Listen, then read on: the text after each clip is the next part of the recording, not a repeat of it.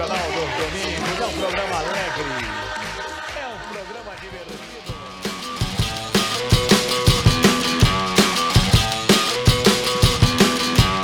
Quem é que quer, quem quer dinheiro, quem quer? Olá a todos e todas que estão ouvindo o nosso sexto episódio do podcast Sem Filtro, que hoje atende pelo seguinte título: Quem quer dinheiro? Né, para quem lembra lá do, do Silvio Santos, que agora tem parente no ministério, é, essa frase é dele, né? Então vamos lá: Quem quer dinheiro? Clubes brasileiros tem cheque em branco com as dívidas. E para falar comigo nesta, nesta ocasião, nesta oportunidade, nós vamos chamar ele, o cara mais bonito de Douradina, João Vitor Rezende Borba. Fala, Lucas Boa-Morte, eu concordo com você, até porque a concorrência em Douradina é pequena, né? Fala, Boa-Morte, Eliude, a todos os nossos ouvintes. Bom, é... bom dia para tomar um suco de laranja, né? Hoje foi um grande dia, digamos assim. Então vamos aqui gravar o podcast depois de um dia. É, a gente fez a nossa pauta tivemos mudanças aí, né? Novidade que recebemos nessa quinta-feira, dia 18 de junho. É, com a possível mudança aí no direito de transmissão do Campeonato Brasileiro, aliás, das competições nacionais aí nos próximos anos, a gente vai falar sobre isso também, mas vamos falar sobre esses times brasileiros que estão com o Pires na mão e continuam gastando, né, né Walmart? Exatamente, mas antes de nós entrarmos aí na, no mérito do, do episódio do podcast hoje, eu quero chamar ele, o filho mais bonito da dona Rita, Eliude Falcão, da família de Lincoln Falcão, de Esquiva Falcão, né, Eliude? É verdade, embora eu não seja filho do Touro Moreno. né? É, mas vamos lá. Bom dia, boa tarde, boa noite, a depender da hora que você estiver ouvindo esse podcast. Eu sou Eliude Falcão e a exemplo do nosso amigo João aí, a concorrência entre os filhos da dona Rita também é complicada, né? Porque só tem eu de filho do sexo masculino até o presente momento. Não sei se tem outro perdido por aí, não sei se tem outros a caminho, mas a concorrência de fato é, não ajuda, né? Então vamos, vamos conversar um pouquinho aí sobre, sobre essas questões aí do, das finanças do futebol brasileiro, né? Dos times brasileiros. E complementando o que o João falou, né? Eu acho que é bom para tomar um suco de laranja ouvindo uma live do Revelação. Em especial essa música aqui. Ô Queiroz, ô Queiroz, traz essa mulher pra nós. Ô Queiroz, ô Queiroz, traz essa mulher pra nós. Boa, amigos. Muito que bom, grande amigo. início, hein? Que início triunfal do podcast. Muito bom. Viu, rapaziada? Hoje cabe muito bem nesse, nesse nosso episódio de hoje, cabe muito bem a frase do. Que foi um. Se não me engano, foi um quadro do Domingo Legal na época do Gugu, né? Devo, não nego, pago quando puder. Na verdade, oh, Boa Morte, na verdade essa frase também é atribuída a Winston Churchill. Ele que foi o autor dessa frase aí. Ah, sim, você viu onde? No, no, no Twitter do Carluxo? Exatamente, exatamente. Diz que foi Clarice Lispector também, né? então, amigos, é, a gente está passando aí, a gente teve um, é, um período de retração, né? Não só no futebol está sofrendo com isso, mas é, o mundo inteiro é, prevê uma retração econômica para esse ano de 2020. Entretanto, os clubes de futebol já tinham feito algumas previsões e já tinham um orçamento aprovado para esse ano. É, e aí a gente pode contar com, com avanço em competições, a bilheteria que esse avanço em competições traria, é, a negociação de, de também de patrocínios, bilheteria de jogos, a- o prêmio, né, a bonificação por uma eventual vitória, direito de transmissão e bônus por avanço nas competições. Ok. Então aqui eu queria rapidamente puxar com vocês para para aí depois eu dar a palavra aos amigos. Nós vimos aqui, por exemplo, o Atlético Mineiro, que tem sido aí um campeão de contratações na época da, da quarentena, da pandemia, é, ali colocou no seu balanço anual, na sua, no seu orçamento anual, ele prevendo 388 milhões para 2020. E aí que seria um pequeno superávit de 2 milhões de, de reais, né? Esse seria o superávit é, do Galo para o ano de 2020. Aí coloco para vocês também aí um asterisco que para atingir esse valor, Olha aí, amigos, escutem. Escutem sentados, eu espero que vocês estejam sentados. Que o Clube Mineiro, né, o Atlético, para alcançar esse valor, ele teria que vender 100 milhões de reais em jogadores. Então você vê que a conta não é fácil, né? E ainda mais que eles também já foram eliminados de, né, da, da, da Copa do Brasil, já foi eliminado, e também foi eliminado da, da Copa Sul-Americana. Né? O Cruzeiro também, que caiu para a segunda divisão, tinha aí um orçamento previsto de 80 milhões, só que não se sabe se esse orçamento era de fluxo de caixa ou o dinheiro que o clube tem para gastar, entendeu? Tem essa, essa coisa também. O Grêmio, que aí foi considerado pela maioria desses analistas, foi considerado o melhor orçamento, né? Porque o Grêmio ele não prevê avanço em competição nenhuma, né? Ele prevê o que ele tem para jogar. E nessa previsão, o Grêmio orçou aí que teria no ano 341 milhões de reais em receitas, que seria aí que também é um valor 40 milhões abaixo do que ele fez no ano passado, né?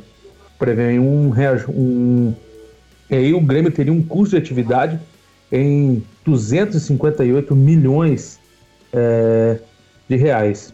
O que mais aqui que a gente tem para ver? O Internacional é, um prevê um total de 397 milhões de reais. Né? E também, mesma coisa que o Galo, ele precisa vender para fechar essa conta. O clube, no seu orçamento, colocou que precisaria vender 95 milhões, é, ter 95 milhões de transferências. O Botafogo, é, com dívidas que chegam a 750 milhões, né? o Botafogo aí tem aqui Aqui não, não, inclusive a gente não, eu não consegui achar o do Botafogo, mas assim, eu peguei as dívidas e essas dívidas desse ano é, que o clube precisa de um milhão, um, um bilhão, né? Prevê que chegue a um bilhão de, de reais a dívida do clube esse ano e que o clube teria aí para arcar no máximo com um time que a folha salarial não passasse de um milhão de reais por mês. Não, o Flamengo prevê um orçamento de 726 milhões de reais para temporada, né? e o Fluminense também aqui não colocou o Vasco. O Vasco aí a gente pode discutir esse valor do Vasco depois, que ficaria em 324 milhões. Quero passar aqui do Corinthians e do Palmeiras e fechar os outros aqui de São Paulo, depois a gente dá os outros destaques aqui. O Corinthians prevê 277 milhões de orçamento para esse ano, que é 60 milhões a menos do que ano passado. O Palmeiras prevê uma receita de 600 milhões. É, o que mais aqui? E o time do Morumbi, o São Paulo, prevê 516 milhões de reais para esse ano. E por fim aqui, que depois a gente destaca os outros, o Santos, que previu 249 milhões de reais de orçamento. Então eu gostaria aí que os amigos dessem as suas considerações sobre esses números, se vocês têm algum destaque. Gostaria de começar aí pelo João. Oh, boa, você falou muito bem sobre o Grêmio, né? Que é um time que tem um orçamento muito responsivo, né? Um time que trabalha dentro das suas limitações, sabe onde tá, vai fazer seus próximos passos. A gente tava até conversando antes da gravação sobre as vendas, né? É um time que já tem aí é, quase 10 milhões de euros em vendas já nessa temporada, com as vendas, por exemplo, do Luan e do Tony Anderson, né? Pro Bragantino e o Luan pro Corinthians. Então, você vê que é um time que já tem, é, já tá próximo dos seus objetivos e que diferente do Galo que você falou, porque o Mailton chegou agora, né? Não vai ser. Chegou agora, não vai ser vendido a 100 milhões de reais para quitar isso aí. E a gente vê poucos é, jogadores no Galo, o Alejandro já foi embora, né? Mas você vê poucos jogadores no Galo que possam ser vendidos para chegar perto desse valor aí de 100 milhões de reais. Né? E a gente vê poucos jogadores que possam fazer esse montante chegar a esse valor de 100 milhões de reais. Então é, é complicado, né? Você falou do Grêmio aí com um orçamento responsivo, é, sem é, estabelecer né, aquelas metas que a gente fala, ah não, porque na Copa do Brasil eu tô contando com X, é, em outro, estado, outro local com, com, com tanto, né, no Campeonato Gaúcho, no Campeonato Brasileiro. Isso é muito importante, porque, por exemplo, o São Paulo, na temporada passada, estava contando com chegar nas quartas de final da Libertadores não passou da pré-Libertadores, né? Então você vê que aí o rombo, tanto que o rombo do São Paulo passou de mais de 160 milhões de reais ano passado, né, de déficit que é um bagulho, que é um negócio absurdo, assim, um negócio inacreditável. Um clube terminar um ano devendo é, 100, é, 160 milhões de reais. Então, é, é bizarro algo nesse sentido. E, e aí você tem, você tem que vender jogadores, né? O Anthony, por exemplo, já foi negociado nesse sentido e a gente, eu imagino que mais jogadores de São Paulo vão ser negociados durante, durante esse ano. Claro que agora a gente tem que ver como é que vai ficar a questão de valores, né? Como é que vai ficar o mercado europeu é, em cima disso.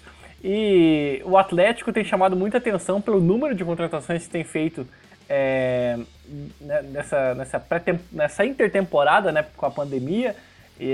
Por exemplo, já contratou o Alan Franco, um zagueiro, também o zagueiro Bueno, já contratou o Léo Senna, Marrone, Keno, é, trabalha com mais dois jogadores ainda. É, e ainda o São Paulo chegou pedindo de 12 a 13 contratações. E a gente vê que o Galo tem crescido as suas dívidas nos últimos anos, desde a Libertadores, né? É igual o Cruzeiro. Nada é por acaso. O Cruzeiro teve uma década de déficits até chegar no rebaixamento. Então, né, o rebaixamento não brotou na parte do Cruzeiro, ele foi construído com a responsabilidade financeira. A gente vê o Corinthians nessa mesma situação, o São Paulo, se não ligar o alerta, vai para essa mesma situação. O Galo tem até o estádio para sair, também tem alguns bens, o shopping, enfim, alguns terrenos valiosos que podem ajudar né, a amortizar essas dívidas. Mas os clubes brasileiros têm um exemplo do Cruzeiro para não repetir esse tipo de situação, para serem mais responsíveis, é, responsivos, para serem mais cautelosos com seus investimentos, ô Bomart. Eliude Falcão, eu gostaria de que você me falasse alguma coisa aqui, que nós temos aí, você que mora na região do Nordeste, um nordestino arretado, um nordestino raiz, gostaria de, de que você fizesse uma análise breve para gente sobre como o Sport Recife, que é o time pernambucano que está representando o estado na Série A desse ano, por que, que o, o esporte difere tanto em questão de orçamento e previsão de orçamento de Ceará, Fortaleza e Bahia, que hoje podem ser considerados por nós assim times estáveis e em crescimento? É, vamos lá, vamos tentar fazer esse diagnóstico aí, né? Mas a resposta é muito simples, né? A resposta é muito simples e tem a ver com aquilo que o João falou, né? Não é por acaso que o esporte chegou nessa situação, né? Só para dar uma, uma pincelada aí para vocês sentirem do que aconteceu em relação ao esporte, né? Vejam só, em 2017 o esporte contratou o André, centroavante André, ex-Santos, ex-Atlético Mineiro, né? O, o nosso queridíssimo Dedé Balada aí, por 1 milhão e 200 mil euros. 50% do passe do André que na cotação de 2007 dava mais ou menos 4 milhões de reais, né? Você veja que o esporte vendeu o André para o Grêmio por cerca de 10 milhões de reais, né? E o esporte sequer pagou ao Sporting pela contratação do André. Então você veja que o esporte vendeu o André, o esporte Recife, né? Vendeu o André com mais de 100% de lucro, né? e mesmo assim não pagou o Sporting de Portugal. Então, assim, uma coisa que é, você acredita porque tá vendo, que se lhe contam, você não acredita numa história dessa, né? Mas é, é basicamente é isso. O esporte teve um, é, um período ali de. Sobretudo após 2015. Né? Teve um período de muita, muita gastança financeira, né? um, um descontrole financeiro e aí incentivado muito também pelo fato das luvas da renovação de contrato com a Globo, né? Naquela época que estava a Globo e a, e a Turner, eu acho, né? Do, que era a representante do esporte interativo, competindo pelos direitos de transmissão do Campeonato Brasileiro, né? E o esporte optou em seguir com a Globo. E aí conseguiu luvas aí que giraram pelo menos os números que diziam aqui na época, era em torno de 40 milhões né, para renovação do contrato. E o esporte não soube diluir esse dinheiro ao longo do, do, do da duração do contrato. Né? Gastou esse dinheiro é, de maneira desregulada. Né? Você veja aí que o esporte contratou o, Rogério, o Neymar do Nordeste, aí, por 5 milhões de reais em, junto ao São Paulo.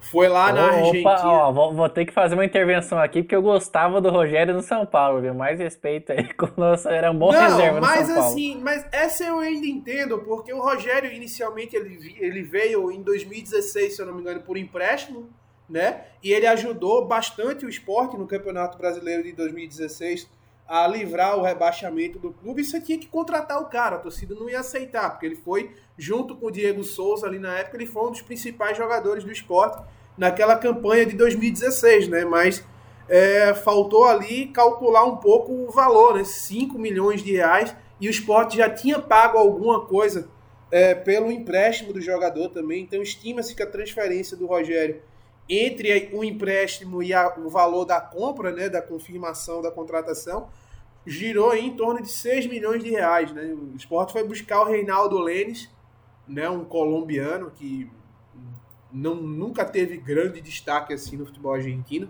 embora fosse um jogador que um prospecto promissor, né? Mas o esporte foi lá, pagou 4, 4 milhões e meio, 5 milhões de reais no, no Reinaldo Lênis.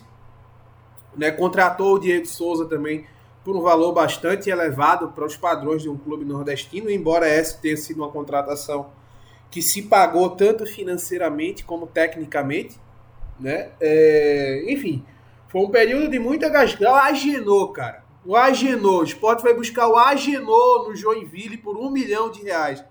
O Agenor não conseguiu jogar cinco partidas seguidas aqui no Sport. Né? Então, assim, acho que não precisa estar tá falando muita coisa, né? Se é fácil. A, a resposta para essa pergunta que você me fez é muito fácil. Esporte agora precisa pagar a conta do, do, dos times que montou nos anos anteriores. Né? Montou times aí contando que, que ia ter um crescimento desportivo dentro do futebol nacional. O crescimento desportivo não veio muito, muito por conta de escolhas péssimas de treinador que o esporte fez ao longo do ano, ao longo desses últimos anos. Né? Então a gente teve aqui figuras como Oswaldo de Oliveira, figuras como Daniel Paulista, figuras como Ney Franco, que com todo respeito a eles, não tem condições de estar treinando mais um time na Série A. Né? O Daniel Paulista não falo mais porque ele nunca treinou, né? ele assumiu o esporte ali cinco ou seis jogos, por sinal reassumiu o clube de novo agora, né? Mas são treinadores ali que você vê que não tem condição de estar treinando um time de primeira divisão, né? Um time de primeira divisão, pelo menos que durante algum tempo teve pretensão de ir até para Libertadores, como o esporte tinha lá em 2014, 2015 né? Até em 2016 também. Então, essa, a conta chegou, né? A conta de alguns são em euros, né? Como a do próprio André. E o clube precisa pagar. O clube precisa pagar. Então, é, isso é a principal razão do esporte estar tá com um orçamento aí muito, muito mais baixo em relação aos rivais nordestinos, né? Como Ceará, Fortaleza, principalmente o Bahia, né? O Bahia, o crescimento do Bahia tem sido muito sustentável, né? Não é aquele crescimento que o esporte teve ali, que foi um voo de galinha, né? Que teve há ah, dois anos ali e depois é, o rebaixamento viria naturalmente, né? Não, não foi por um acaso também que o esporte caiu. Então, e assim, embora né, o presidente que assumiu o clube em 2019, o Milton Bivar, ele tenha iniciado uma era mais austera dentro do clube, né? Gastando, tentando gastar pelo menos aquilo que o clube tem, aquilo que o clube arrecada, né? E aí merece destaque também a especulação que surgiu sobre o retorno do André, né? O André, André que está lá encostado no Grêmio. É, ah, o que dizem por aqui é que hoje o André teria teria deixado passar a proposta de times como o Atlético Paranaense, como o Curitiba, não sei os colegas que são do Paraná podem confirmar um pouco mais sobre isso aí, não sei se isso aí procede, para fechar com o esporte, só que o esporte não tem dinheiro para trazer o André. Né? E aí o presidente falou, ó, eu tô com salário atrasado no meu clube. Eu só vou fazer contratações desse, desse porte, né, desse calibre, a partir do momento que eu zerar o, o que eu tenho dependência com o meu elenco, senão não adianta nada, eu tô enxugando gelo. Né? Então, é basicamente isso. O esporte está com um orçamento muito comprometido, o ano está prometendo ser muito duro para o esporte esse ano. Né? A sensação de boa parte da torcida é que se o time ficar na Série A já vai ser uma grande vitória. Né? O torcedor do esporte, aquele mais consciente, está muito pessimista com, com, o cenário do clube esse ano. Né? Lembrar que o esporte já foi eliminado pelo Brusque na Copa do Brasil. Né? Uma eliminação que, sim, com todo respeito ao Brusque, você não tem como admitir uma coisa dessa. Um clube de primeira divisão né, que precisava do dinheiro da Copa do Brasil e ser eliminado da forma como foi eliminado, né, tomando um gol ali de escanteio aos 38 do segundo tempo. Você não pode deixar isso acontecer. Né? Então é basicamente isso, né? é conta chegando do, do, do, dos períodos anteriores. Né? E a conta chegou, muitas dessas contas são em moeda estrangeira, né? e aí com a desvalorização do real isso se torna um agravante, né? porque é uma dívida que de 900 mil euros em 2017 é uma dívida muito, muito menor do que uma dívida de 900 mil euros em 2020, né? Com essa pandemia, com essa coisa toda. Ô, boa. Só pra, só pra não deixar passar o negócio que o Eliud falou sobre jogadores que. É, que ele falou o caso do André, né? Que jogadores que chegam, vão embora e o clube não pagou pela vinda deles, né? Tem dois casos aqui que eu tava, que eu tava analisando. Primeiro é sobre o Sornosa é, no, quando ele chegou do Independente Del Vale né, chegou ao Fluminense. O Fluminense recebeu, aliás, pagou 2,2 milhões de euros segundo o Transfer Market. Aliás, perdão, pagou 1,7 milhões de euros segundo o Transfer Market. E ele vendeu dois anos, dois anos depois por 2,3 milhões de euros. Mas não pagou o Independente Del Vale. Né? A, a, tem a situação dele do, do Orejuela, que algumas parcelas não foram pagas. Então já vendeu por, por, né, por um preço maior que comprou e ainda não pagou o que estava devendo. E agora o, o Independente Del Vale co cobra na FIFA esse valor aí do, do Fluminense. Tem o caso é, também que, que é mais ou menos aí nesse sentido. Primeiro o Cueva, né? O Cueva já foi embora do Santos, já chegou no Santos por um valor absurdo, já foi embora também, mas é um empréstimo, enfim. O Santos está tentando é, se livrar do Cueva. Mas no Santos, o Felipe Aguilar foi contratado por mais ou menos 3,9 milhões de euros e não foi pago. E agora o Felipe Aguilar, nessa parada aí do futebol, já foi vendido para o Atlético Paranaense, que inclusive foi a maior venda, a maior compra da história do Atlético Paranaense, por mais de 10 milhões de reais. Esse valor, né, vendeu por quase três vezes mais do que comprou, só que o Santos não pagou né, o outro clube do Felipe Aguilar, que agora eu esqueci qual é, mas eu vou pesquisar aqui enquanto eu, estou falando com vocês. É, mas assim, você vende o jogador por um preço maior do que você comprou e você não consegue é, quitar essa dívida, né? O Felipe Aguilar tem 27 anos, é um zagueiro colombiano, ele estava no Atlético Nacional, foi comprado por um milhão, é, por 3 milhões, é, peraí, por um milhão e meio de euros e aí foi, foi vendido é, por um valor maior e mesmo assim o, o Santos não pagou uma parte para o Atlético Nacional. Então, assim, é, não, não dá para entender esse tipo de gestão, se é que a gente pode chamar de gestão aí mirabolante, principalmente do José Carlos Pérez, o, o presidente do Santos, que agora na pandemia é, cortou forçosamente, né, sem conversar, sem negociar é, com seus atletas e funcionários, 70% dos vencimentos acima de 5 mil reais no clube. Então, que é um valor muito alto, né? É um percentual muito alto, inclusive de um valor baixo, 5 mil reais são pessoas que ali não vão, vão, vão ter condições muito difíceis né, para ficar com esse valor aí. É, você ter 70% do seu vencimento reduzido nessa faixa salarial é muito complicado, né, Abomarte? Exatamente. Mas, ô João, você, você tem aí uma. Você fez uma. Você falou sobre essa questão dos jogadores aí, mas também você esqueceu de falar do. do esqueceu não, né? Mas eu queria que você falasse para mim um pouco também dessa questão do Corinthians.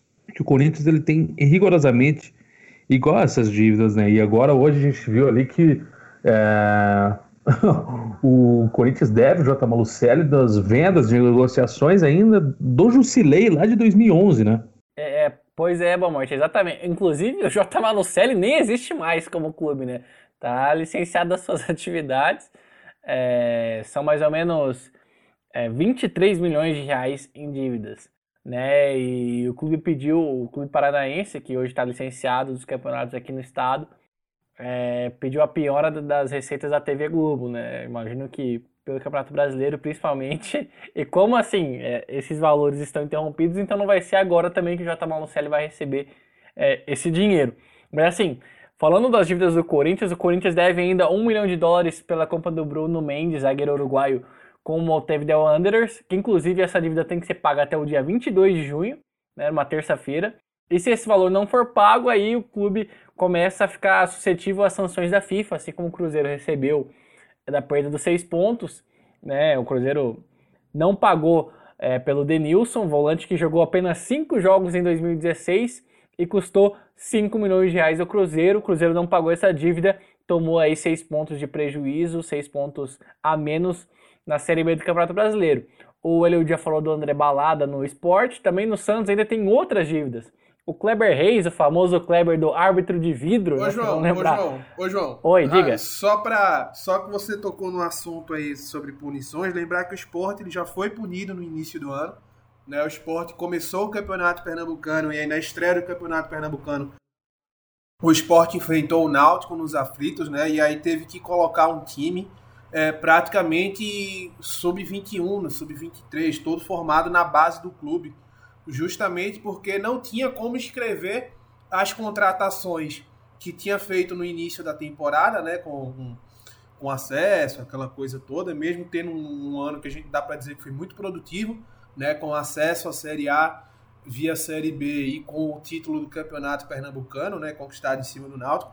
Né, o esporte começou o ano já punido, né, não podia escrever os jogadores por uma dívida com o Mark Gonzalez, aquele chileno, né, que, que teve sérios Craque- problemas esse é craque de bola, hein, Eliud? É, Craque o cara, cara que veio aqui, ele não conseguiu fazer cinco jogos se brincar com a camiseta do esporte, né? E o esporte foi punido, teve que se acertar às pressas com o Mark Gonzalez para conseguir inscrever jogadores no Campeonato Pernambucano. Salvo engano, o esporte chegou a jogar mais uma ou duas rodadas, além dessa estreia contra o Náutico, com jogadores do time sub-23, né? Com jogadores formados na, na, na categoria de base do clube.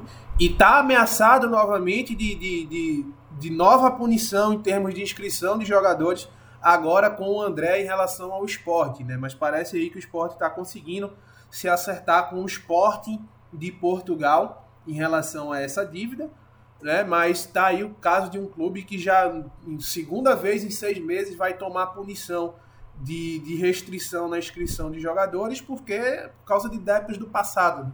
E débitos, muitas vezes, de contratações que são extremamente esquisitas. Só para reforçar essa, essa, essa questão É, das é, punições. exatamente, né? Inclusive, já que você falou sobre contratações esquisitas, o Kleber Reis, que eu falei aqui, jogou 10 jogos pelo Santos em 2017 e custou 15 milhões de reais. É mais de um milhão e meio de reais por jogo que ele fez. E aí o Santos, inclusive, está proibido até agora de inscrever novos jogadores, novas contratações, e o clube não pode fazer isso. Além deles, tem o Cueva, como eu já citei, essa contratação pavorosa do Sampaoli, né, esse presente de grego aí que, que essa bomba relógio que, que o São Paulo deixou na mão do Santos aí, com 26 milhões de euros, contratação do Krasnodar, o Luan Pérez, é, do Clube Bruges, zagueiro, por 1,4 milhões de reais, o Felipe Aguilar, como eu já citei, e também tem o Soteudo, 13 milhões de reais o, o- Santos está devendo, né, então o Santos tem que fazer essas dívidas aí. Voltando ao Corinthians, o Corinthians ainda tem uma dívida de 2 milhões de reais com o atacante Jonatas, que jogou no clube em 2018, foi devolvido antes da hora para o Hannover, né, porque ele só fez nove jogos no Corinthians e um gol em 2018, e o Corinthians deve para ele 2 milhões de reais por direito de imagem. Além disso, o Corinthians tem do, é, três meses de salário desse ano devendo, ou seja, com essa dívida, o Corinthians já abre brecha para que jogadores possam rescindir o contrato é, de maneira unilateral na justiça, né? Inclusive tem o caso do Ederson, volante, que saiu do Cruzeiro justamente por isso, e agora pode sair do Corinthians se ele tiver essa vontade, né? Se ele achar por bem fazer isso na justiça, ele pode fazer isso de novo agora contra o Corinthians, que está três meses sem receber. E os jogadores tiveram 25% dos salários reduzidos aí durante a pandemia, e o Corinthians está contando com a venda do Pedrinho, já está confirmada, 20 milhões de euros é, que o Benfica vai pagar, mas provavelmente isso só vai acontecer no início da próxima temporada, da próxima janela de negociações, que pela pandemia esse prazo foi ampliado, né? Então a gente imagina aí que esse depósito vai acontecer só em julho ou agosto. Então o Corinthians vai passar um tempo aí com o Pires na mão, né? É, o Corinthians fechou ano passado com 177 milhões de reais de déficit, acumulando aí uma dívida de mais de 660 milhões é, de reais, só débitos com direitos de imagem somam quase 50 milhões de reais do Corinthians, que ainda tem a dívida com a Caixa de aproximadamente 400 milhões de reais por esse estádio, que foi uma outra bomba relógio que caiu no, no colo do Corinthians com aquela toda politicagem que vimos na Copa do Mundo de 2014, e aí sobrou para o Corinthians, que assim, dos times que fizeram o estádio, o Corinthians foi o time que conseguiu se ferrar com o estádio. A gente vê o Internacional, Grêmio, Palmeiras, agora o Atlético Mineiro, né, o Bahia com a Fonte Nova, que são times que fizeram seus estádios, né, alguns na Copa, outros não. É, claro, vão ter as suas dívidas ali, mas nenhum pegou uma bomba desse tamanho que o Corinthians pegou, né, Bomart? um belo presentão do seu Luiz Inácio Lula da Silva, né? Com o André Sanches, bom lembrar disso, com é, o André Não, Sanches. mas é que eu, eu, gosto, eu gosto de lembrar disso porque o pessoal fala que o Corinthians ganhou um presente né, do PT. que belo presentaço, né? Amigos, eu, eu, aí a minha dúvida, minha dúvida não, um apontamento que eu tenho para fazer, é, eu gostaria que vocês, assim, usando o poder de síntese de vocês, é, a gente tem algumas listas aqui, que a gente fez aqui uma, umas, é, umas classificações, né, que a gente colocou os times ali em maus lençóis, né, porque eu tive que trocar isso de última hora, porque não posso ter no ar o que foi escrito ali. Aqui eu vou, eu vou dar aqui a classificação que a gente fez, e aí dessas, se vocês quiserem fazer um apanhado geral de todos, ou pegar um time específico e comentar essa situação, vocês podem ficar à vontade, mas eu quero falar aqui, ó, por exemplo, é, que a gente colocou aqui dos times em maus lençóis ou fudidos, como disse o João, nós temos o Botafogo, o Vasco, o Atlético Mineiro, o Santos, o Corinthians, o Sport e o Cruzeiro, que nem tá na Série A mais, né? E daí nós colocamos em alerta o São Paulo, o Fluminense e o Coritiba, e aí tranquilos, Flamengo, Palmeiras, Grêmio, Atlético Paranaense e Bragantino, estáveis Inter, Bahia e Atlético Goianiense, que tem um projeto de sociedade anônima, né, em aberto, parecido com o que foi feito com o Botafogo de Ribeirão Preto, e em crescimento é, Fortaleza, Ceará e Goiás. Junto com a análise que, que eu quero que vocês façam dessa categorização, e aí mais pedindo para que o Eliúdio faça esse apontamento, eu gostaria de saber assim, como que, qual, tipo, existe algum fenômeno, Eliúde? É, eu quero começar por você já. Existe algum fenômeno que explique essa má administração, bicho, por exemplo, de um presidente que chega no clube, vê que a coisa tá feia e ao invés de tentar fazer implementar um período de austeridade, ele, ele simplesmente nega isso é, e começa a fazer mais dívida para jogar para o anterior. Isso tem algum o que, que isso é parecido com a realidade brasileira? Você consegue trazer algum material assim da realidade para comparar para gente? Olha, Bobote, eu acho que tem muito a ver com a questão da impunidade, né? A gente sabe que, que aqui o nosso país, ele, para uma determinadas categorias sociais, a impunidade reina, né? Para determinadas classes ou determinadas castas, para usar um termo mais adequado, né? A gente sabe que a impunidade corre solta, né? E no futebol não é diferente. É, tanto em, em esfera é, pessoal, né? Para a pessoa que tá, pessoa física que está administrando ali o clube, né? Ele não tem punição para um dirigente que, por exemplo, é, compromete o, o futuro de um clube, que é o que aconteceu com o esporte. Né? Se o esporte não, não consegue subir no, do ano passado para esse ano, para a Série A, o, o esporte teria seriamente ameaçado de fechar as portas. Fechar as portas, assim, claro, não vai fechar, porque é um, um clube de massa, a torcida não deixa, né? Mas seria uma situação muito delicada. Me arriscaria dizer que seria o pior momento da história do esporte, né? Então, e o cara, o responsável, né, o camarada que, que contraiu todos esses débitos aí, ou pelo menos a maior parte dele, não responde por nada disso, né? Tá aí. É...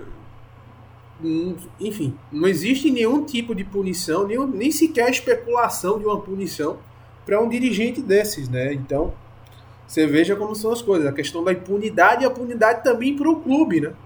Impunidade também para o clube. Você veja aí é, quantas vezes a gente já não viu clubes brasileiros terminarem a temporada é, com salários atrasados. Né? Quantas vezes? Quantos foram punidos por isso?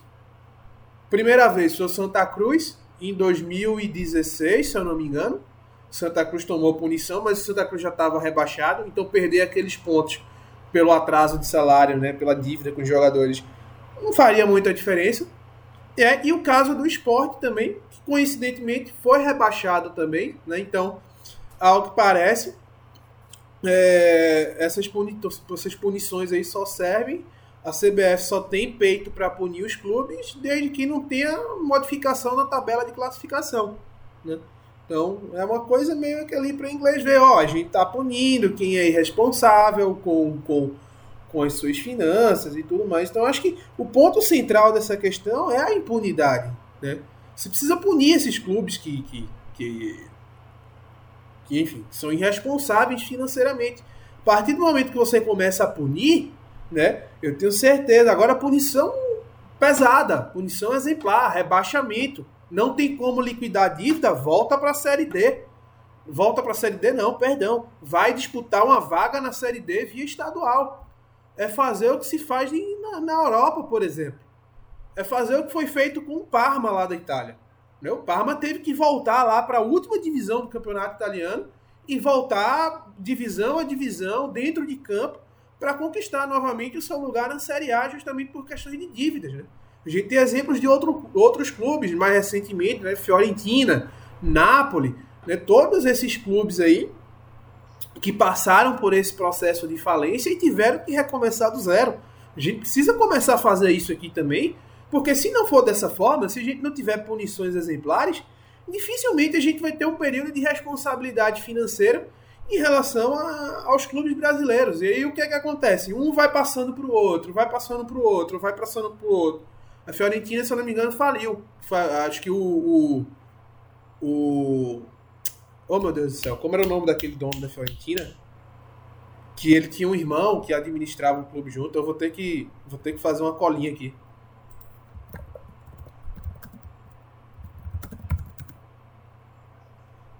Diego Della Valle. Diego Della Valle, o nome do, do. Se eu não me engano, é esse o nome do cara que comprou a Fiorentina e tal. Né? É... Enfim, mas a Fiorentina ela teve que se reestruturar também. Fiorentina que também teve um período de, de, de, de pujança financeira ali, né? Contratou o Batistuta, contratou Edmundo, contratou o Rui Costa e tal. E a Fiorentina não teve como, se eu não me engano, a Fiorentina não teve como bancar é, essa, essa gastança e aí teve que recomeçar do zero. Né? O Napoli é a mesma coisa. Né? Também teve que recomeçar do zero. Hoje o Napoli, quem vê os, os mais novos e tal, vê o Napoli hoje, vê um, um, clube sólido, um clube muito bem administrado, um clube que, que consegue fazer transações ali que são bastante proveitosas para a equipe, né? comprando especialmente no, no, nessa nesse início desse crescimento do Napoli. Né? Comprava valores sul-americanos é, por um preço muito em conta e conseguia revender. Né? O exemplo do, do Cavani, né? do, do Lavezzi e tal. Então, foi um clube que conseguiu se reestruturar, mas passou também por esse processo de falência aí. É, pra, teve que passar por isso para virar um clube sólido. Então a gente precisa também fazer isso com os clubes brasileiros, né? Porque senão vai ficar essa farra do boi aí, onde todo mundo gasta e fica empurrando dívida com a barriga, né? É, e fica tudo por isso mesmo. Então, eu acho que a questão da punição, né? Ou melhor, a questão da ausência de punição é um ponto fundamental para a gente ver essa, essa eterna farra do boi, né? Salvo raras exceções aí, como Flamengo, como Palmeiras, como Grêmio, como Atlético Paranaense, né? Mas via de regra, é assim, vão empurrando com a barriga. E se você não coloca um ponto final nesse, nesse hábito de empurrar com a barriga, a coisa vai se perpetuar e os clubes não saem desse atoleiro que eles estão metidos. Né? Acho que o exemplo mais, mais evidente no futebol brasileiro é o Botafogo. Botafogo, não sei exatamente quanto gira a dívida do Botafogo, mas acho que é em torno de 800 milhões. Como é que um time com. Não é isso?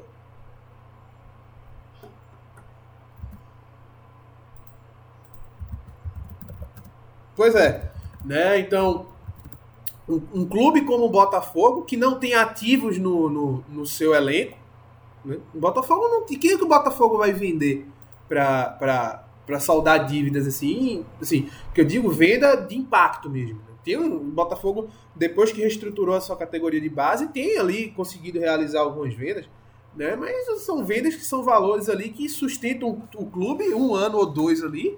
Mas se o clube não mantiver esse ritmo de vendas de, de, de, de atletas, não adianta, não resolve, né? Então você veja um clube que vai fechar com um bilhão de dívida né? Não tem no estádio, porque o Engenhão, salvo engano, o Engenhão não é propriedade do Botafogo, né? Eu acho que o Engenhão é estadual, um, um estádio estadual, é, ou municipal, enfim, não sei, mas não é propriedade do Botafogo. Né? O Botafogo não tem grandes posses em termos de, de terrenos da sede e tal, ou no próprio estádio também, né? Como é o exemplo do Guarani, né? O Guarani está muito afundado em dívidas, mas o Guarani ainda tem esse ativo que é o Brinco de Ouro, né? Que está numa região bastante valorizada lá de Campinas e ele pode de alguma forma tentar remediar essa situação com a venda do estádio. Mas o Botafogo não tem isso, não tem esse tipo de ativo, né? Então como é que um clube como o Botafogo vai pagar uma dívida de um bilhão? Isso tem nome, é, o clube está falido, né? como a gente gosta de dizer aqui, é o que está morto dentro da roupa, né? Não tem como pagar.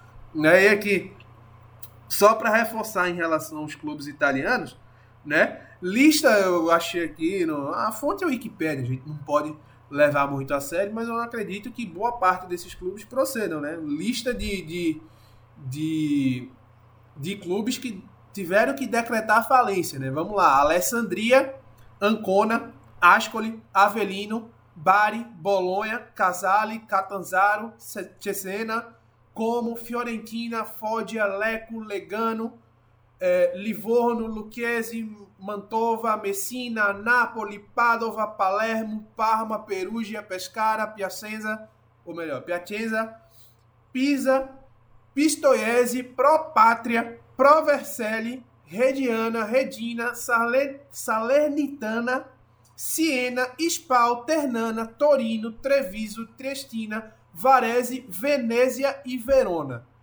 Então, assim, isso Tem, aí... times aí, alguns desses times aí, alguns times tradicionais, né, Sim. Por exemplo, o Pescaro Júnior, do, que foi do Flamengo, jogou no Pescaro nos anos 80, o Casagrande jogou no Ascoli, o Dunga em 87, se não me engano, jogou no Pisa, entendeu? Tipo, então assim, você pode dizer, ah, não são times não é uma Juventus, não é um Milan, mas, por exemplo, são times que, que em algum momento foram, como a maioria que tiveram a, a projeção nacional, que alguns times aqui no Brasil que estão tem essa dívida tem hoje, né? As pessoas tendem a achar que a falência é algo que só tem o lado ruim. É claro que um time falir é algo terrível, né? Mas às vezes é um remédio amargo que precisa ser tomado. Tá aí o caso do Tonino, que faliu Hoje está aí na primeira divisão, tem um projeto sustentável, um time forte, né? É um time que se não disputa título do, do campeonato italiano, mas também é um time que não passa mais esses, esses perrengues de rebaixamento, essa coisa toda. Então, é, a gente precisa mudar um pouquinho a nossa mentalidade em relação a isso. A gente precisa ter um pouco mais de responsabilidade, né? Ainda que essa responsabilidade ela vinha na marra, né? Forçada através de punições exemplares aí. Exatamente. Ô João, eu queria que você falasse, então, aí eu pedisse é, essa, essa conexão com a realidade, assim, dessa, dessa, dessa das, dos péssimos exemplos que nós temos de gestão de times brasileiros, mas eu gostaria que ali que você falasse um pouquinho sobre aquele nosso sisteminha que a gente classificou os times ali, né? É, como que você chegou àquela conclusão, né? O que, o que você procurou ali e o que, que você dá de destaque de cada de cada categoria ali. Você pode escolher um clube ou fazer um apanhado de algumas características gerais que aqueles clubes que estão dentro daquela tua classificaçãozinha possuem em comum. Bom, vamos lá. Primeiro é importante lembrar que por ser, por vivemos esse tempo de pandemia, a queda de receitas vai ser muito grande, né? Os times, é, segundo o estudo da Ernst Young, Young, que é uma consultoria que faz muito trabalho no futebol, é, são estimadas perdas até 22% nos 20 primeiros clubes do ranking da CBF, que são 16, atualmente são 16 clubes da Série A e 4 da Série B, é, que arrecadaram no ano passado 6 bilhões e podem perder até de 1 bilhão, 1,3 bilhões até 1,9 bilhão de reais. Então, né, você vai ter uma queda muito grande, é, principalmente no, no sócio torcedor, bilheteria, comercialização de alimentos, produtos, bebidas no dia do jogo, né, redução no pay-per-view, que as pessoas vão estão enxugando esses gastos também, né. É, então, e até a queda de produtos licenciados a gente vai ter. Imagino que essa situação que você comentou dessas escalas dos times aí que o, organizei, pode se complicar ainda mais. Eu vou começar pelos clubes em alerta, porque o Curitiba conseguiu mobilizar até essa torcida nesse tempo de pandemia e tá um pouquinho mais tranquilo. O Fluminense, com a nova administração, parece é, estar tendo mais receita, então é um time que acho que é, agora com a pandemia, claro, é mais difícil, mas é um time que parece que vai conseguir se estabilizar. E o São Paulo depende, vai depender muito da venda de jogadores né? Visto que, por exemplo, contratou o Daniel Alves, que foi um investimento caro, com aquela desculpa de que vamos achar patrocinadores e até hoje nada, é, pouco disso aconteceu, né? É, os tranquilos, acho que não precisa comentar muito, eu dou destaque para o Atlético Paranaense, que aqui é do Paraná, do, nosso estado, né? Do estado onde a gente fala, eu e você, no caso, né, Walmart? É, que o Atlético está muito seguro. Nesse ano já tem a venda do Rony, do Bruno Guimarães, é, do, do Robson Bambu. Oi? Só um destaque, ano passado o Atlético Mineiro, o Atlético Paranaense foi o maior superávit, né, entre os 20 clubes, sim, maior que do Flamengo. E é um time, igual a gente tava conversando, é um time que tem receita no Tesouro Nacional, tem uma poupança Atlético Paranaense, que é uma coisa muito pouco usual no futebol brasileiro, né? Um time que tem liquidez no Tesouro Nacional para poder sacar em caso de emergência. E ainda com essas vendas que eu falei, né? Ainda mais o Bruno Guimarães, que foi uma venda de 20 milhões de euros. Né? E tem o Bragantino também, que a gente não sabe muito dessas finanças aí, mas a gente vê que é um clube estabilizado pelo aporte que recebe é, da Red Bull. Inter e Atlético Goianiense mais estáveis aí. O Bahia eu já coloco como estabilidade porque a fase do crescimento, claro que continua crescendo, mas assim, já é um crescimento que a gente vê que está se estabilizando, está crescendo. Então não, é diferente do Fortaleza, do Ceará e do Goiás, que esse ano vão ter orçamentos maiores que ano passado, consideravelmente, principalmente o caso de Fortaleza e Ceará, que estão tendo orçamentos maiores esse ano. O, o Bahia não, a gente vê que já é um movimento e já está se estabilizando. E assim, a gente vê que pode chegar no patamar de Botafogo, Vasco em breve, né? É, e aí tem os fudidos, como a gente disse. Botafogo, a gente já comentou, Vasco, que é um time que está devendo muitos salários desde o início do ano. Atlético Mineiro devendo salário também, e ainda faz esse investimento, traz o São Paulo, traz um monte de jogadores. A gente não consegue entender de onde saiu isso. Santos, a gente já, já falou também, Corinthians Esporte, o Cruzeiro, que o Eliud falou sobre é, responsabilização, né? É, nenhum deles vai ser responsabilizado pelo que fizeram com o Cruzeiro. Vão ser responsabilizados por crimes que estão sendo investigados, como lavagem de dinheiro, enfim, crimes que o Fantástico denunciou no ano passado. Mas pela administração porca que fizeram é, com o Cruzeiro, não vão ser administrados, né? Então é um cenário que vai se repetir muitas vezes se esses dirigentes, assim como agora faz o Leco no São Paulo, né, faz o André Sanches no Corinthians, não vão ser responsabilizados por essas administrações incompetentes que estão fazendo, Walmart. Isso aí, amigos. E agora eu queria. Uh, aí esse resgate histórico que a gente vai fazer hoje vai ser em conjunto, né? A gente usa a figura do Eliud por ser um aí um catedrático, né, um, da história, isso aí. Pra... Mister em história, né? Mister, em história, é outro, outro nível. Ele é, ele, é o, ele é o Jorge Jesus da história. E PHD em tudo nas horas vagas. PHD em tudo nas horas vagas. então... Ou tudólogo, se preferir isso, também. Isso, isso, tudólogo é boa.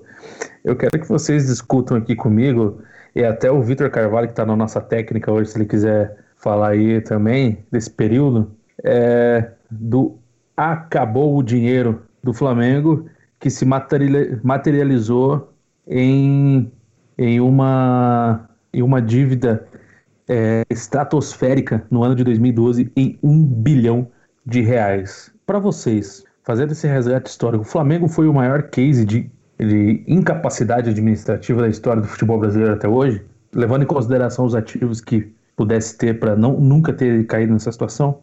Ah, oh, oh, boa, eu pego por base só o que a gente vê, só o que a gente vê é, acontecer na última gestão do Bandeira de Melo, que proporcionou todo esse investimento de hoje, né? É, com os jogadores que tem, com a compra do Gabigol em quase 20 milhões de euros, né? a gente vê um time do Brasil despejando quase 20 milhões de euros aí para contratação de um jogador, né? Então é um valor muito alto. A gente vê os investimentos que são, foram feitos, a Rascaeta também, Paulo Mari, é, o Gerson também, que vem no valor alto, é, trouxe Rafinha e Felipe Luiz, que não, não, não, não vieram por contratações de fato, mas salários são altos, então é, a administração, hoje muito se fala do Landim, ainda mais nesse momento que se discute, ah, nossa, mas o Landim, é que alguns dizem que o Landim está manchando a história do clube, e outros vêm dizer, nossa, mas o Landim conquistou uma série de títulos ano passado, está manchando a história do clube de que maneira? Mas esquecem que esse trabalho foi feito pelo Bandeira de Melo, que né, a gente até virou meme, aqueles times que o Flamengo faziam, né, aquelas escalações é, horripilantes do Flamengo, mas foi o que proporcionou que o time chegasse nesse momento, né? A gente tem alguns, abre aspas, sobreviventes daquela época ainda no time, né? Como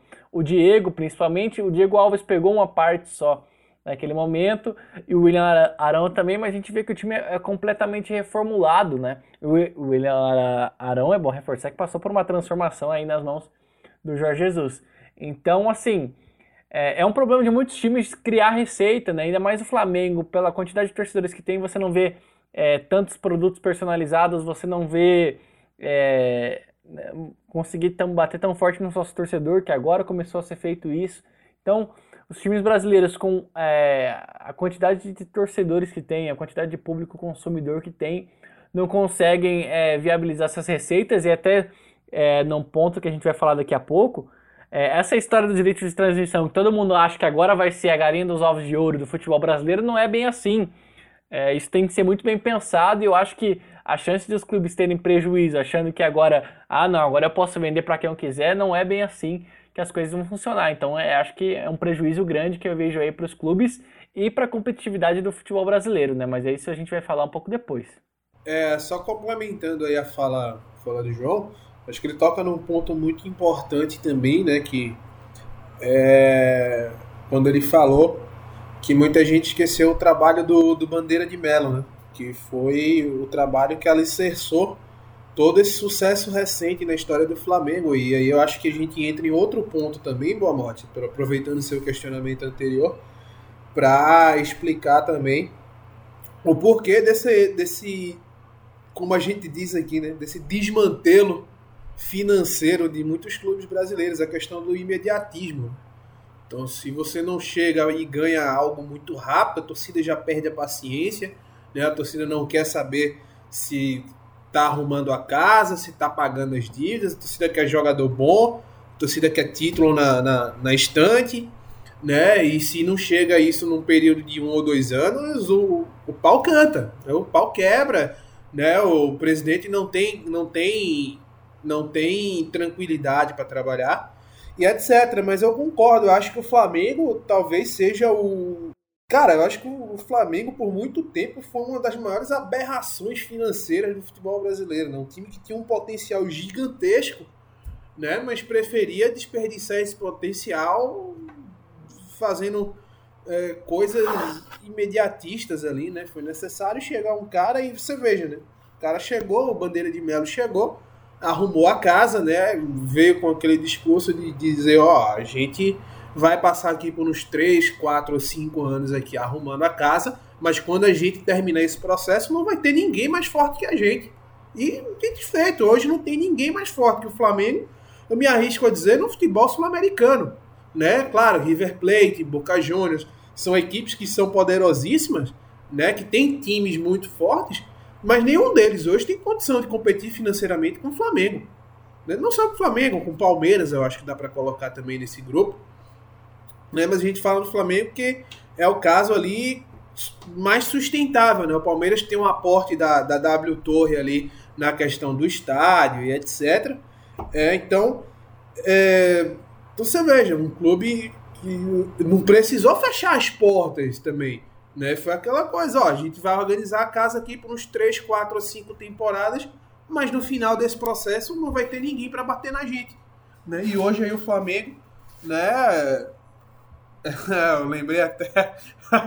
eu lembrei até daquela clássica musiquinha que a torcida do Flamengo cantou depois da Libertadores, né?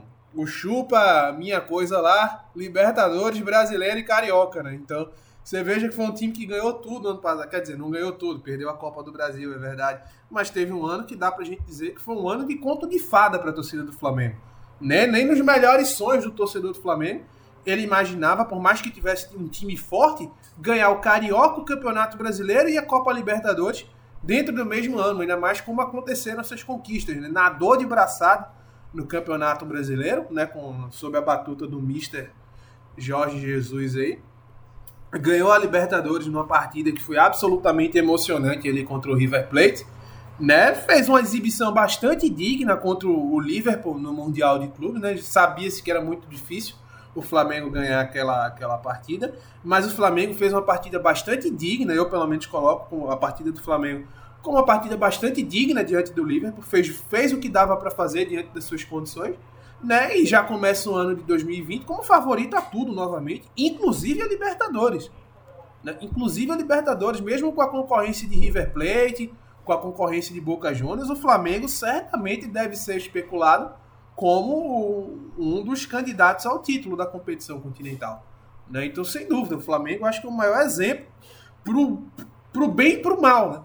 Pro mal, naquele sentido de ser um, um potencial desperdiçado né, durante muito tempo, e para o bem no sentido de mostrar que a organização financeira é, é, muito mais proveitosa do que a estratégia imediatista, né, de jogar os planos a, a longo prazo do time para o alto para tentar ganhar algo, para tentar ganhar algum título para ontem, né? Então, é, eu acho que o Flamengo talvez seja o, o, o caso dos extremos aí no futebol brasileiro, não só do pior, né, mas também do melhor exemplo de, de reorganização que a gente teve aí nos últimos anos. Eu queria só passar rapidinho aqui, né, que eu não escondo ninguém, que eu sou flamenguista e tudo, que tem um, alguns, alguns episódios interessantes. Primeiro que logo depois, daí, quando Bandeira de Melo foi é, declarado vencedor das eleições do Flamengo, a primeira coisa que ele fez foi pegar um, um papel lá dizendo que ele era o novo representante e foi ir até a Receita Federal, a Receita Estadual e negociar as dívidas do clube. E aí a galera lá chegou e, e ele ficou esperando cerca de uma hora até conseguir fazer todos os trâmites porque eles achavam que era brincadeira, entendeu? Tipo, ah, o Flamengo querendo vir pagar a dívida, né? Os caras deram risada na cara dele. E aí outras, outras duas curiosidades interessantes, como era desorganizado esse Flamengo antes do Bandeira de Melo, porque assim, se eu não me engano, era um contrato do, do Romário.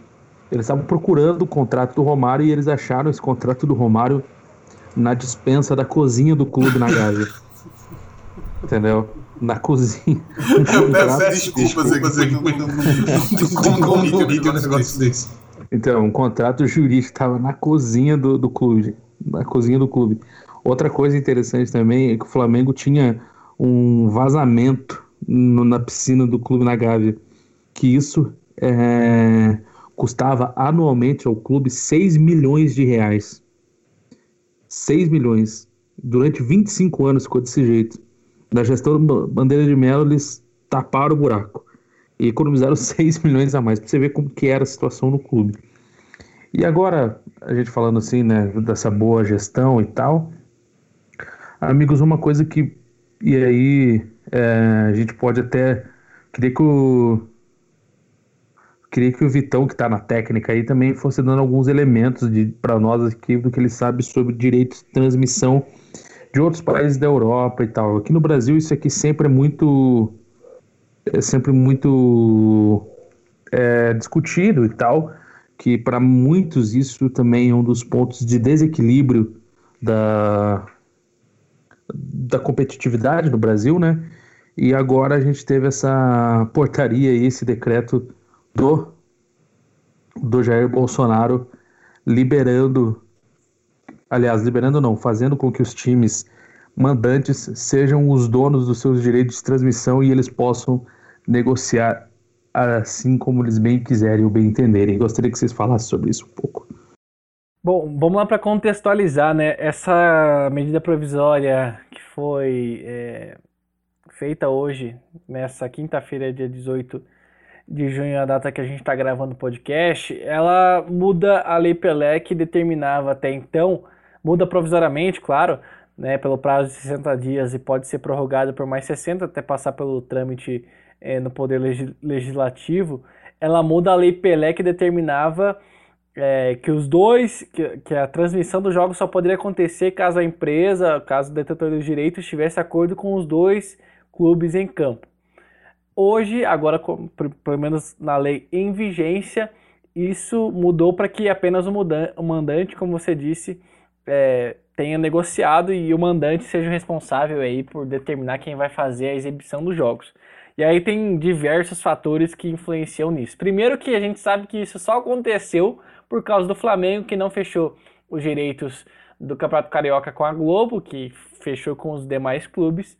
E até é, rolou uma conversa que o Landim revelou que o Bolsonaro havia perguntado para ele na cerimônia é, de posse do Fábio, do Fábio no Ministério, Fábio Faria, né, se não me engano, é Fábio Faria, no Ministério das Comunicações, um dia antes, havia perguntado para ele se ia transmitir o jogo, se alguém ia passar, ah, se alguém ia passar o jogo, e aí o Landim disse que não, explicou a situação, e aí um dia depois essa, essa medida provisória, essa, essa lei, a lei Pelé é alterada, né, é um negócio até um tanto quanto bizarro isso acontecer, isso só aconteceu porque havia expectativa de que o jogo de contra o Bangu, que marca a volta precipitada e absurda do Campeonato Carioca, um negócio que vai ser histórico, completamente histórico, do jeito que aconteceu essa retomada é, do Campeonato Carioca, histórico pelo aspecto negativo, né, claro. E, mas assim, isso não aconteceu, até porque, ao contrário de que muita gente acha, uma transmissão não é feita, não é feita no instalar de dedos, né? Demanda infraestrutura, demanda profissionais, demanda credenciamento, demanda logística. Então não é bem assim para fazer uma transmissão, como o Landim falou numa entrevista pela, pela né, ainda na, manhã da quinta-feira, né, no início da tarde da quinta-feira, de que ah, a, o Bangu é o mandante dos jogos. Como a, a Globo tem acordo com eles, a, a, Globo só não transmite se não quiser, mas as coisas não são assim, né? Você não faz uma transmissão sete horas antes do jogo acontecer. Então é um desconhecimento do Landim. A gente vai, pode falar sobre alguns outros pontos, mas o principal deles é de que as pessoas acham que agora tudo está resolvido, os clubes vão se livrar, livrar, do monopólio, e eu faço um resgate histórico, né? Já que a gente já fez anteriormente, eu faço outro, de que em 2011 a Rede TV comprou os direitos do Campeonato Brasileiro na TV aberta para os anos de 2012 a 2014, ainda com um acordo no Clube dos 13, mas isso foi rompido um pouco depois do acordo ser anunciado, um acordo que pelas três temporadas é, daria mais de um bilhão e meio de reais, né, 500 poucos, é, 560 milhões por ano, se eu não me engano,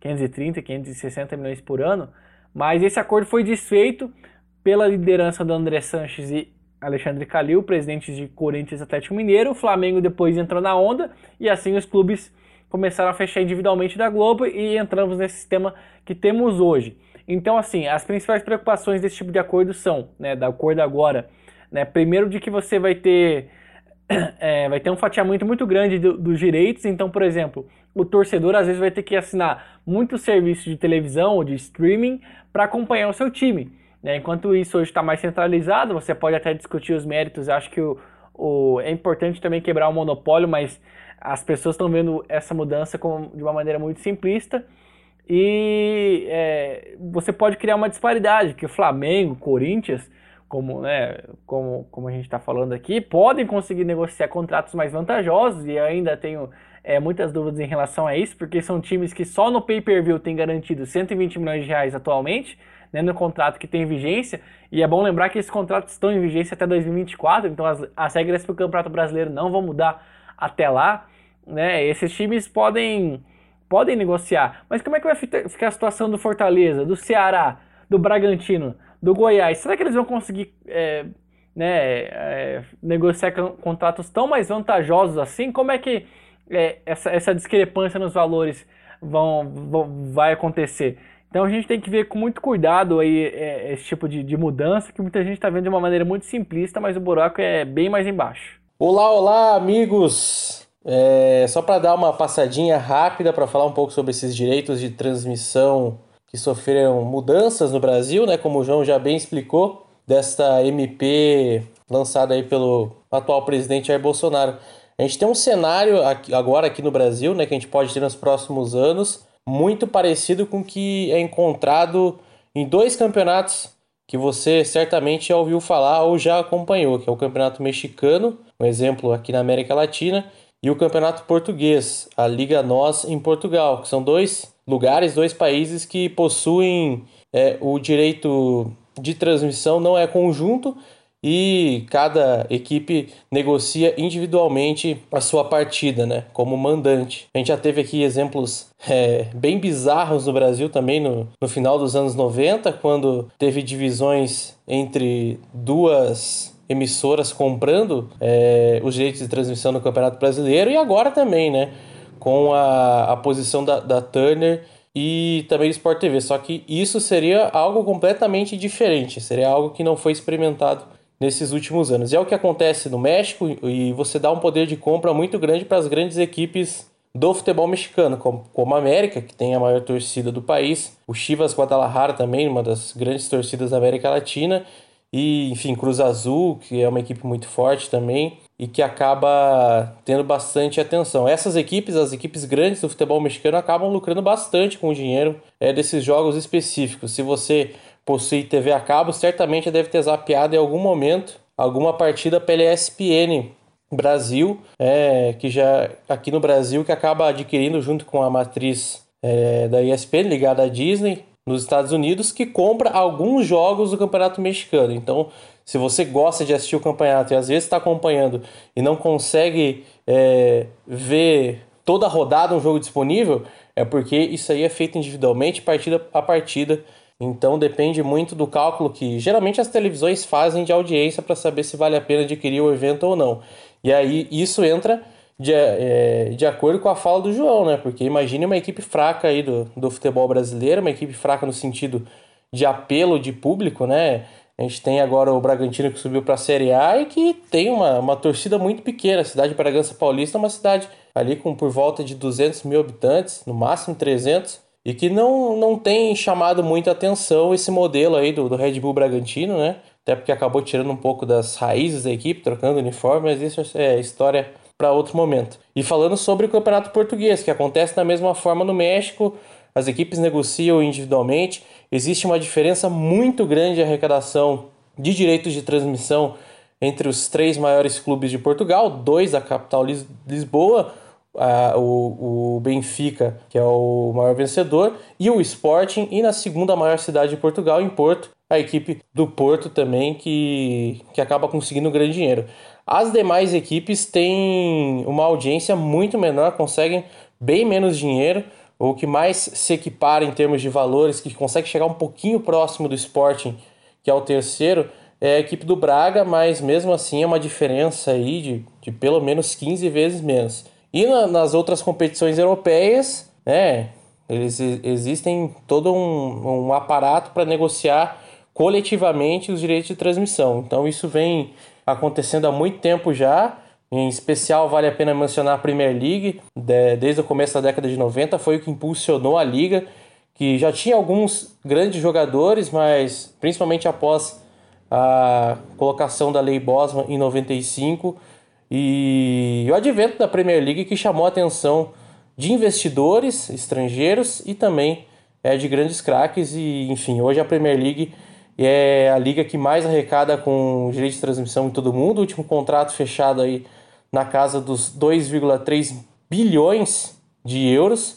E em segundo lugar, a gente tem o contrato da Bundesliga com 1,4. Aí na sequência aparece La Liga, um pouquinho mais anterior. Também tem um campeonato italiano mas são os quatro maiores aí em termos de, de arrecadação é, por temporada. E é interessante mencionar no, no caso do Campeonato Espanhol, porque muita gente é, se perguntava e até analisava antigamente que Barcelona e, Real Madrid concentravam muito dinheiro. Isso já foi consertado um pouco. Hoje existe uma diferença muito menor entre a arrecadação do último colocado do Campeonato Espanhol e do primeiro, né, dos dois primeiros que geralmente ficam entre Barcelona e Real Madrid. Então já há um maior equilíbrio, é, em vários desses campeonatos existe um sistema é, de pelo menos 25% ser dividido igualmente, 25% de acordo com, com a audiência, mais uma porcentagem de acordo com, com o desempenho da equipe na competição, e é algo mais ou menos que vinha sendo seguido aqui pelo modelo adotado da TV Globo no Brasil. Né? Então isso agora pode prejudicar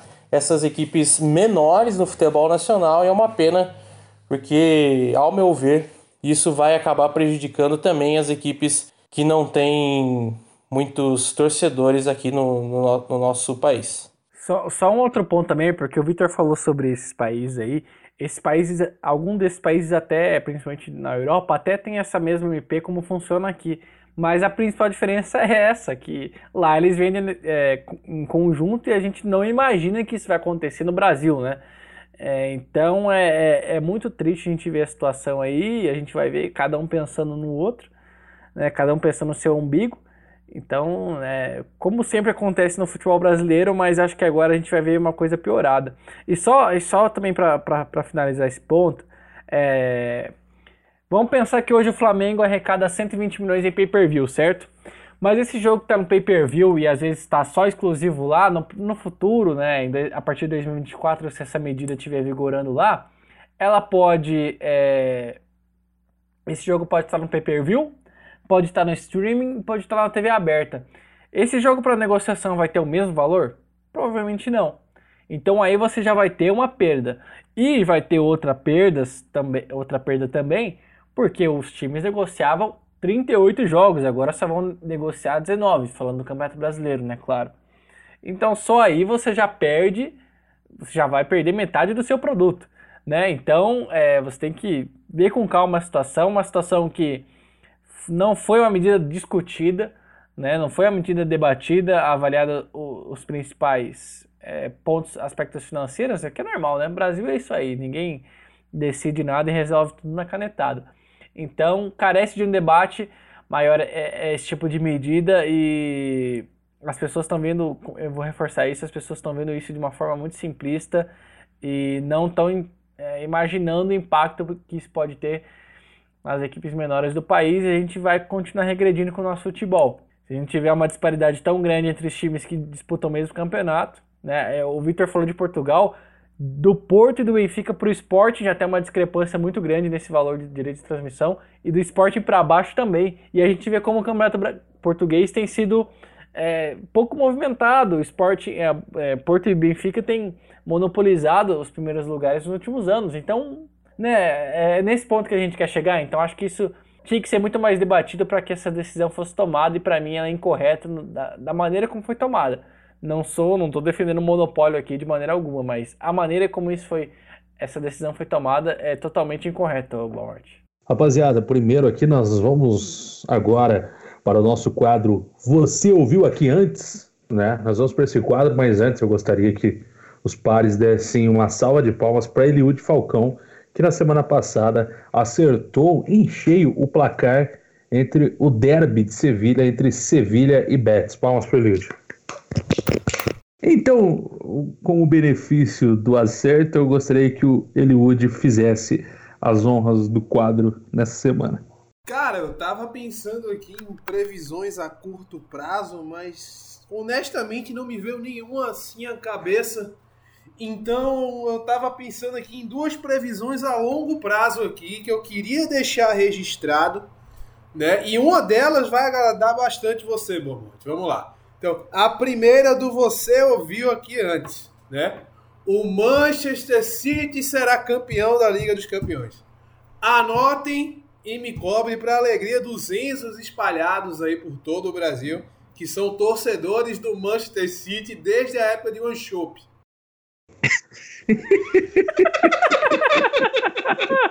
Me cobre. É, é, falando nisso, um grande beijo pro nosso, nosso amigo Daniel Pessoa, né, torcedor fanático do Manchester City aí. um do, é um dos inúmeros times aí que ele adotou, né? Entre outros eu destaco também o Sport Recife e o Barcelona. É, e a segunda previsão, essa mais a longo prazo, essa aqui vai ter que ficar registrada para os anais do, do, do, nosso programa aqui, né? Porque só você cobrado em relação a ela no ano que vem. O seu Dallas Cowboys, boa morte, vai encerrar o jejum e será campeão do Super Bowl essa temporada. Opa, aí sim, hein? Aí sim. Aí sim. Gostamos, gostamos, gostamos. João, você agora. Não, então também vou dizer que o meu Dallas Cowboys vai ser campeão. Não, brincadeira. Eu sou Chiefs e isso desperta a inveja de muitas pessoas que estão nesse podcast. Porque eu tive uma escolha abençoada Não, e pude porra, eleger eu sou Patrick Seattle, Mahomes como mas meu aí eu vou salvador. deixar de reconhecer a qualidade do time, eu vou achar que Seattle vai ganhar alguma coisa com aquela linha ofensiva lá que não segura nenhum papel higiênico molhado. Pelo amor de Deus, não. O cara tem que ser sensato. Não, tá certo, tá certo. É, eu vou fazer primeiro a aposta a longo prazo no tema que eu tava tratando anteriormente. Eu acho que muitos clubes aí vão continuar com o Pires na mão, recorrendo a, a toda poderosa Globo, que hoje é, muito, muita gente trata como Globo lixo, mas assim que os campeonatos voltarem vai estar assistindo, né? Protesto, protesto. Isso não é previsão, isso é constatação de óbvio. Não, manda outra aí. Essa não vale, não. Essa aí não vale, não. Pô, como é que não vale, pô? Que isso? e já que amanhã teremos as rodadas regulares da Premier League novamente, amanhã, no caso, dia 19 de junho, né? Estamos gravando na quinta, então na sexta, dia 19 de junho, um dia antes desse podcast ir ao ar. Então, na hora que você ouvir o podcast, você já vai ver que o Manchester United vai ter ganhado, vai ter vencido o Tottenham na retomada do campeonato inglês e estaremos na próxima Champions League se o City for punido e der uma vaga para nós. Vamos lá, é, cortes arbitrais do esporte, vamos lá, UEFA, vamos punir o Manchester City aí e vamos deixar essa vaga pra gente na próxima temporada. Mas você que estará ouvindo nosso podcast saberá que o Manchester United venceu o Tottenham na retomada da Premier League. É isso, meu morte. Isso, o João que é, é em United desde criança, ele é criado ali, nascido e criado em Old Exato. Trafford, né, nos arredores. né. Na, na verdade, é, o, Fer, o Ferguson é o meu avô, boa morte. tá bom, tá bom. Vitor Carvalho, Olha, eu vou fazer uma previsão também não para para essa esse momento aqui, um momento posterior, porque eu não sei quando que vai acontecer isso. Mas eu tô falando da premiação aí da bola de ouro da temporada 2019-2020. E o meu, você ouviu aqui antes, vai para um vencedor inédito. Eu acredito que a influência será tanto pelo desempenho individual quanto pelo coletivo. Então, o, o meu preferido a, a ser escolhido como o melhor jogador do ano de 2019 barra 20 barra pandemia será Robert Lewandowski. Polônia pode comemorar aí o seu primeiro pupilo, o seu grande jogador aí desde Lato nos anos 70. Ousado, hein? Aí, ousado. Aí foi, foi arrojado o palpite aí. Então o Victor tá cravando também que o Bayern vai ser campeão da Champions, é isso? Também, também, é, exatamente. Aí, ó. para o, Coroa, fazer para, o quê? para o diabo da Bavi- os diabos da Baviera. Bom, o seu, o Boa Morte, o seu agora, rapaz, não vai fugir da raia não, rapaz. Não, não, eu queria, eu já queria fazer uma sugestão de pauta aqui no ar, no ar, que nós deveríamos comentar sobre o fazer um podcast só falando do Bayern de Munique e aí chamar ele, Paulo Sérgio Simões, para comentar, né? que é um torcedorzaço, né? Defiro, defiro. Esse aí é torcedor do, do Bayern de Munique. Desde os tempos de Gerd Miller, Franz Beckenbauer e Sepp Maier. Não sei nem se o Sepp Maier jogou no Bayern, mas tudo bem. É, Bota o Sepp Maier no balaio também. Deixa eu dar o Google aqui. Deixa eu ver se eu falei besteira ou não. Pode falando aí, depois eu interrompo. Deixa eu ver se eu falei besteira aqui. Então, o meu, você ouviu aqui antes, é que na semana que vem a casa vai cair de vez para Flávio Bolsonaro. Esse é o meu palpite. E- é, Ele jogou por 14 anos no Bayern de Munique e fez 623 jogos. o- É, então, então eu acho que eu acertei, né? Eu acho que eu acertei. Acho que ele jogou no Bayern de Munique. Só por uma margem de 14 anos. acho que ele, jo ele É, jogou acontece, um tempo. acontece. Ele passou um tempinho lá na Baviera tomando aquela cerveja lá maravilhosa. Vou fazer um mexer aqui. A Paulaner, né? Que, que eles tomam lá quando, quando termina o campeonato alemão e eles erguem a salva de prata, né? Então, tomou muita Paulaner lá. Então é isso, gente. Vambora?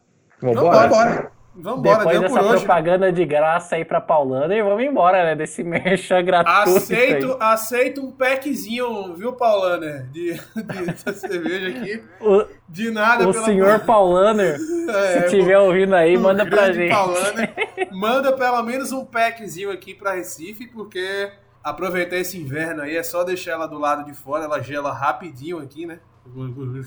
De acordo com o nosso, o nosso general aí, que associou o clima da, da, da região norte e nordeste ao hemisfério norte. Né? Ó, bom, Morte, sempre. Boa, sempre lembrando para quem estiver nos ouvindo aí, se inscrever nas, nas playlists do Spotify e tal. Inclusive mandar alguns abraços aí para as pessoas que estão nos ouvindo. A Bianca, nossa, nossa amiga Bianca Machado, Camila Padilha também está nos ouvindo. Faelzão, abraço para ele. O Pedro Orga também, nosso querido Cabeça de Morango, está nos ouvindo. Então, obrigado a vocês aí que estão nessa audiência maravilhosa. E Cabeça, Cabeça de Morango. Cabeça de. Morango é um apelido perigoso, hein? É, é, não, é que cabeça é o for... é um Com pode ser também cabeça de caixa d'água.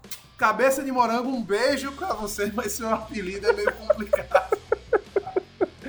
É, a pequena cabeça, a pequena venta é cabeça de caixa d'água. E obrigado a todo mundo aí que tá nos ouvindo. E vamos nos compartilhando também para que a gente possa alcançar mais pessoas. E é isso. Um abraço para todos, gente. Brincadeiras à parte, queria mandar um abraço também para você que tem nos ouvido, também especial Douglas Cal e o Lucas Eduardo Cardoso Ribas, que tem ouvido a gente sempre aí. E pedir para que você mande suas sugestões, fale conosco nas nossas redes sociais, que a gente quer ouvir o que vocês têm para dizer e o que vocês têm para pautar aqui no podcast também. É isso aí, um beijo e até a próxima.